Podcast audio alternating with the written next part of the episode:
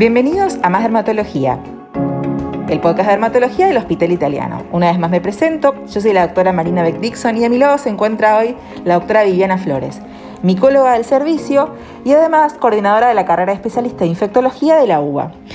Hoy nos va a hablar de una enfermedad que vemos diariamente en nuestros consultorios, que son las onicomicosis. Doctora, muchas gracias por venir. Gracias Marina por la invitación. Bueno, primero me quiero tomar el ratito para contarles que en el servicio somos súper privilegiados de contar con una micóloga eh, en nuestro equipo. Si le contara la cantidad de veces que nos dio una mano con pacientes complejos en la internación o nos ayudó a resolver pacientes o todo lo que nos enseña desde el principio de la residencia, se me iría todo el podcast en eso, pero la vamos a aprovechar en el día de hoy para que nos cuente un poquito eh, de, las, de las hongos que son su pasión y de lo que más sabe. ¿A qué nos referimos, doctora, cuando hablamos de onicomicosis? Cuando hablamos de onicomicosis, eh, nos referimos a la infección de las uñas por hongos. ¿sí? Pueden ser por dermatofitos o por levaduras, eh, generalmente del género cándida. Perfecto. ¿Y frente a qué casos podemos sospechar, no? Tenemos que tener como las señales clínicas eh, de que esa uña puede llegar a estar afectada. Y tenemos que diferenciar entre onicomicosis de mano y onicomicosis de los pies. Eh, las onicomicosis de los pies, generalmente lo que vamos a ver es un engrosamiento, una hiperkeratosis, un despegamiento de la uña del lecho unguial y puede haber también un cambio de color. Eh, en la onicomicosis de las uñas de las manos, normalmente lo que vemos es una onicolisis, un despegamiento de la uña que puede o no estar también pigmentada de color marrón. Y frente a esta sospecha diagnóstica, ¿no? Vemos un paciente, encontramos estos signos. Eh, ¿Qué debemos preguntarle al paciente como para ayudarnos a orientar o confirmar nuestra sospecha diagnóstica? Eh, la principal diferencia es eh, con las uñas eh, traumatizadas o con las uñas con psoriasis. lo que vamos a tener que hacer para hacer la diferencia de diagnóstico es tomar una muestra y hacer un micológico. O sea, es fundamental saber si esa uña realmente está afectada por una micosis o es traumática o otra enfermedad que la está afectando. Perfecto. Y en cuanto a los factores predisponentes, ¿no? Porque la verdad que es una moneda corriente, lo vemos todos los días, estas animicosis. Más yo, al menos en mi consultorio, veo más de pies que de manos. Ahora por ahí en la pandemia eh, esto cambió un poquito. Pero ¿cuáles son aquellos factores predisponentes eh, que nuestros pacientes siempre encontramos y que nos favorecen la aparición de estos hongos? Bueno, uno de los factores predisponentes en las onicomicosis de las uñas de los pies son los traumatismos. El traumatismo puede ser crónico, es decir, por el uso de, calzado en punta, por ejemplo, eh, por un problema traumatológico que hace que dos dedos se superpongan uno sobre otro, entonces la uña que queda debajo del otro dedo eh, se debilita y permite la entrada del hongo. Y también puede ser por el deporte, por ejemplo, los runners, yo, corro y bueno, casi todos mis amigos, pues, como hacemos carreras de larga distancia, después de la carrera hay un traumatismo de las uñas y los hongos aprovechan, e infectan. Por eso, eh, después también tenemos el calor, la humedad, eh, la hiperhidrosis de los pies. Eso también son factores que van a favorecer que el hongo invada la uña. Y, voy a tocar un tema un poco polémico, pero el rol del podólogo eh, en todo esto de la onicomicosis. bueno, es como todo. O sea, hay podólogos profesionales y responsables y otros que no. Entonces, digamos, si el podólogo es un podólogo formado, se va a dar cuenta enseguida que esa uña puede tener una onicomicosis y lo va a derivar al dermatólogo. Yo tengo muchos pacientes que vienen derivados por podólogos. Ahora, si no, va a tratar de ir cortando y hermoseando la uña en una palabra y la onicomicosis va a empeorar. Sí, no solamente que la onicomicosis eh, empeora o no se cura, sino que después esa uña se encarna, hay onicocriptosis y después eso, después eventualmente curamos la onicomicosis, pero después esa uña encarnada cuesta muchísimo si es que se logra como reencauzarla en ese lecho eh, unguial, ¿no? Eh, y ahora lo que me estaba contando la doctora, un ratito que estábamos charlando antes de grabar esto, fue que eh, uno generalmente siempre tiene relacionado más una candida, o sea, la, onicomicosis de las uñas de las manos con cándida, con esta levadura, que es parte de nuestra microbioma, digamos, y los dermatofitos con los, los hongos de los pies. Pero ahora en la pandemia me contaste que notaste un poco un cambio en esta tendencia, ¿no? Exacto. Eh, la verdad que normalmente las uñas de las manos están afectadas por levaduras del género cándida. Ahora, en pandemia tuve muchos casos eh, con las uñas de las manos con una clínica indiferenciable de la onicomicosis por levaduras afectadas por dermatofitos, eh, que yo eso antes pre-pandemia no lo había visto. Eh, está asociado seguramente al uso excesivo de alcohol en gel, al lavado frecuente de las manos y el no usar por ahí una crema que proteja eh, la mano de esta eh, agresividad de los eh, antisépticos que estamos usando. Perfecto, entonces eh, esto me pareció interesante de charlar con, con, ustedes y traérselos porque muchas veces el tratamiento que uno hace de la onicomicosis es empírico, ¿no? Como que ni siquiera, no se digamos, sospechamos clínicamente una onicomicosis, interrogamos al paciente y tiene el antecedente de una tarea húmeda excesiva o va a la pileta o va al gimnasio o corre, entonces ya con eso le ponemos el, el, el sello del diagnóstico y arrancamos con el, con el tratamiento. Pero en estos casos es muy importante tener un estudio previo, un estudio micológico que confirme la presencia de honguitos y de cuál es el hongo que tiene, porque en base a eso también nos va a cambiar el tratamiento. Exacto. Es decir, el tratamiento es totalmente diferente si estamos hablando de una cándida que si hablamos de un dermatofito. Entonces, en las uñas de las manos, por ahí como lo más la clínica es bastante clara, eh, si nosotros establecemos un tratamiento para cándida, no vamos a, eliminar el dermatofito. Por eso es fundamental hacer un eh, diagnóstico micológico que permita saber cuál es el agente etiológico para dar eh, el tratamiento adecuado y asegurarnos eh, la cura de la uña. Sí, sobre todo pues son tratamientos que por lo general uno está entre cuatro a seis meses y como mínimo en algunos casos. Entonces siempre está bueno cuando vamos a medicar a nuestros pacientes por tanto tiempo tener como una confirmación eh, diagnóstica y etiológica. Esta toma de la muestra, este micológico, ¿sí? esto siempre lo saca la, la doctora con su equipo, eh, es fundamental que esa gente que esté entrenada en tomarlo. Ahora quiero que nos cuentes un poquito de esto y también quiero que nos cuentes un poco de cómo tiene que llegar al paciente ese día para que nosotros instruyamos y, le contemos a nuestros pacientes cómo tienen que ir preparados el día que van a hacerse la toma de la muestra. Eh, bueno, para la toma de, la muestra es fundamental que el paciente no esté en tratamiento antimicótico. Entonces, el cuestionario ese lo tiene que hacer el dermatólogo, porque el día de la toma de muestra, si yo pregunto al paciente, si está en tratamiento me va a decir que no, porque no quiere venir otro día a la toma de muestra. Entonces es muy importante que el dermatólogo cuando pide el estudio micológico haga el interrogatorio, porque los pacientes se automedican. Entonces, eh, y que si está en tratamiento local con algún antimicótico, le indique que tiene que esperar dos semanas para la toma de la muestra. La toma de la muestra es fundamental, tiene que hacerse de la tabla interna de la uña eh, lo más profundo posible, porque el hongo crece de afuera hacia adentro, entonces lo vamos a encontrar en mayor cantidad en la parte más eh, cercana, más profunda de la uña. Y lo que es importante es que los días vengan sin esmalte, obviamente, eh, y los días previos hagan baños de agua y sal, que es un litro de agua tibia con una cucharada de sal y por lo menos dos veces por día dejen 10 minutos en remojo las uñas. Esto va a permitir que se ablande la hiperkeratosis que hay debajo de la uña y nos va a permitir a nosotros extraer mucho mejor material y mayor cantidad, asegurándonos un mejor diagnóstico.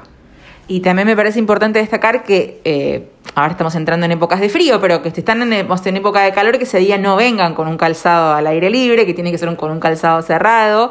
Este, y también que yo, por ejemplo, desde el momento que, sospecho la onicomicosis, le digo a mis pacientes que no se corten las uñas, porque a veces en este afán de deshacerse rápido del hongo, viste lo que hablábamos, se cortan muy cortitas las uñas y ahí perdemos el material para, para tomarlo, ¿o no? Exacto.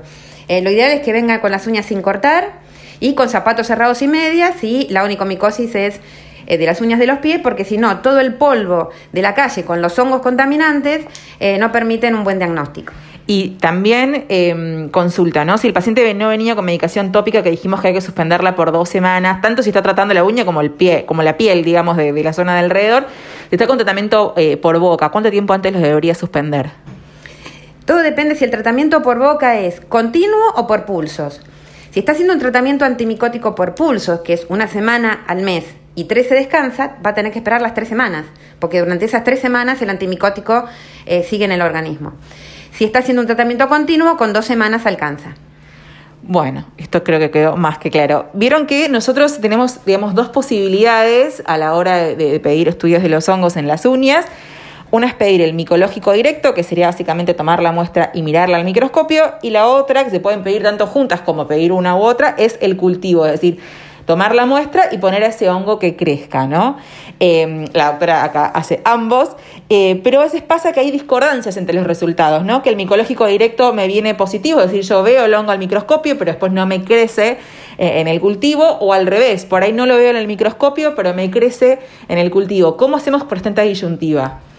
Eh, bueno, lo más común es el primer caso, es decir, que nosotros veamos el hongo, eh, especialmente las uñas de los pies, que nosotros veamos el dermatofito al microscopio y que el dermatofito no crezca.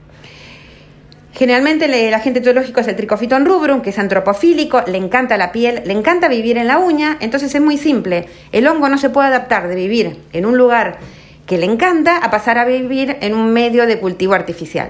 Entonces, un gran porcentaje, más de la mitad de las onicomicosis con directo positivo nos van a dar cultivo negativo. Lo que tiene que quedar claro, porque es una pregunta muy frecuente que me hacen los dermatólogos, los clínicos, es el dermatofito no es flora normal de la piel. Es decir, si el dermatofito se ve en el directo, ya tengo diagnóstico de onicomicosis por dermatofito. Si lo aíslo el cultivo, mejor, voy a poder poner el nombre y apellido al hongo, pero si no, no hay diferencia, el diagnóstico se hace igual solamente con un directo positivo para dermatofitos. Perfecto. Y en el caso de la cándida sí nos cambia un poco porque la cándida forma parte de nuestro microbioma. ¿Cómo hacemos para interpretarlo ahí? Y nosotros, eh, en el caso de la cándida, tenemos que ver la cándida sí o sí en el examen directo. Si, me si el directo es negativo y me crece en el cultivo, no puedo estar segura que esa cándida es la que está afectando la uña, porque puede ser la cándida que está normalmente en la piel. Perfecto, esto me parece eh, súper eh, importante que todos lo tengamos en cuenta, pero son cosas que generalmente digamos, traen confusión, nos olvidamos en qué casos. Em, y no sé si por ahí llegar a diagnósticos erróneos y a tratamientos innecesarios cuando por ahí nos crece una cándida en el cultivo, pero en el directo no viene negativo y estamos tratando al paciente, eh, digamos, mal interpretando al, paciente. Y muchas veces vemos eh, uñas con hiperkeratosis o atrofias o alteraciones en la coloración. Eh, es decir, estamos como convencidos, estamos por ponerle el sello de, de onicomicosis, pedimos el estudio y nos viene negativo. ¿Qué podemos hacer en estos casos? Eh, yo lo que sugiero es volver a hacer otro micológico, hacer una nueva toma. Eh, y recién con las dos, con dos micológicos eh, seriados negativos, recién ahí descartarlo y buscar a otros factores que puedan llegar a ser como traumatismo, psoriasis, líquen, o sea, alguna otra causa diferente.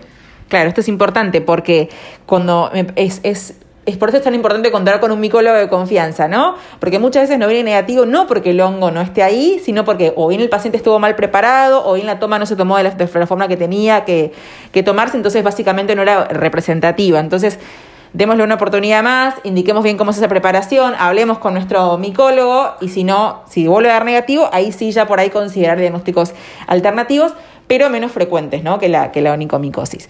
Eh, adentrándonos un poco en el tema del tratamiento. ¿Cuándo damos un tratamiento local, por ejemplo, con una laca? ¿Cuándo uno sistémico? Eh, en general, el tratamiento local se puede establecer si tiene afectada menos de un 30% de la uña.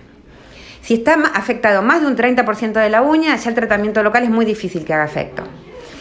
Lo que sí tenemos que tener en cuenta es que para el tratamiento local también necesitamos un estudio micológico, porque hay lacas que funcionan mejor con las cándidas, con las levaduras, y hay lacas que funcionan mejor con los dermatofitos.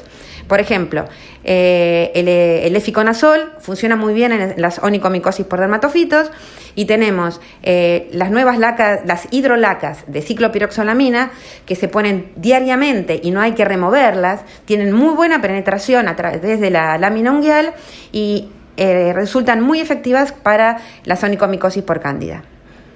Perfecto. Y el sistémico entonces, ¿qué, pasa con esos pacientes que por ahí tienen poco porcentaje de compromiso pero tienen mucha hiperkeratosis subunguial? En esos casos es medio una disyuntiva, ¿no? De qué se hace con el tratamiento. Y en esos casos a veces sí, por ahí está bueno eh, colocar una eh, urea con bifonazol para ir adelgazando la uña. y normalmente, bueno, lo que vamos a tratar de darle es tratamiento vía oral. En este momento lo que está dando más eh, resultado dentro de los tratamientos de vía oral eh, son los pulsos mixtos. Eh, dar dos pulsos de itraconazol y dos pulsos de terminafina.